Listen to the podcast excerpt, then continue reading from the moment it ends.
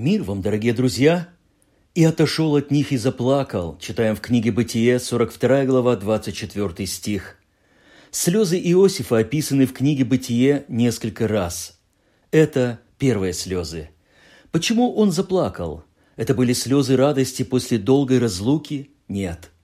Он увидел, как мучаются те, кого преследует неисповеданный грех – Собственно, все, что предпримет мудрый Иосиф по отношению к братьям, это будет стук в наглухо заколоченную дверь совести последних.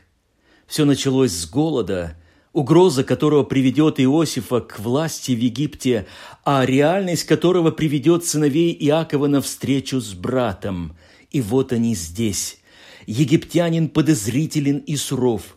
Их отдают под стражу на три дня – но заключение не подвигло к раскаянию, а только вызвало жалость к себе. Как только сыновья Иакова попали в затруднительное положение, они тут же вспомнили картину мести сновидцу. Такое не забывается. Арест Симеона. Почему именно его приказал связать властелин Египта – не потому ли, что в Дафане именно Симеон связал Иосифа? Такое можно предположить хотя бы потому, что Симеон был одним из двух, вырезавших Сихем за оскорбление Дины. Да и в момент предсмертного благословения своего Иаков отметит жестокость, в частности Симеона. Затем рычаг добродетели. Иосиф возвращает плату за покупку – Хлеб им достался бесплатно. А это за что? Должны были спросить себя сыны Израиля. За честность? Но и это не помогло, как мы увидим позднее. Инсценировка с серебряной чашей Иосифа – еще одна попытка объяснить пастухам из Ханаана, что такое честность. Прожектор самопроверки не включался. Они не могли понять сути происходящего, а оно-то касалось их прошлого, а не настоящего. Возвращенные в город, братья были совершенно раздавлены и признались в том, чего не делали. «Бог нашел неправду рабов твоих».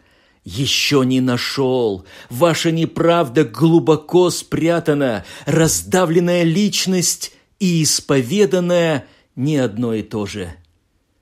Разговор с уснувшей совестью уважаемых мужчин был тяжелым. Иосиф не выдержал и зарыдал «Я, брат ваш!» Дальше он даст распоряжение об отце и переезде и снова плачет, обнимая и целуя братьев. О чем они должны были думать, возвращаясь к отцу? О событиях, связанных с двумя посещениями Египта, более конкретно темами и действиями Иосифа. Что он хотел всем этим сказать? Очевидно то, что он им не верит, он знает больше, нежели то, что они ему рассказывают. А почему нам, возлюбленные, должен верить всеведущий, когда он точно знает больше, нежели мы в его присутствии рассказываем или показываем? А потом началась счастливая жизнь в богатом Египте. Семейство Якова росло и расширялось, и вот умирает богоборец. Конец эпохи сыновья Иакова идут к Иосифу с вымышленным завещанием отца. «Прости братьям!» И снова Иосиф плачет. Как бы вместо них, оказывается, они так ничего и не поняли, ведь искали выхода из своего тупика у людей, а не у Бога. Неисповеданную жизнь не в состоянии изменить ни время, ни добродетель, ни тюрьма, ни голод, ни сытая жизнь, и даже ни прощение обиженных нами.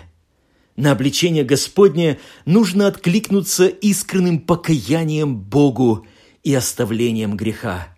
Богатство прощения, радости и мира не поддается описанию.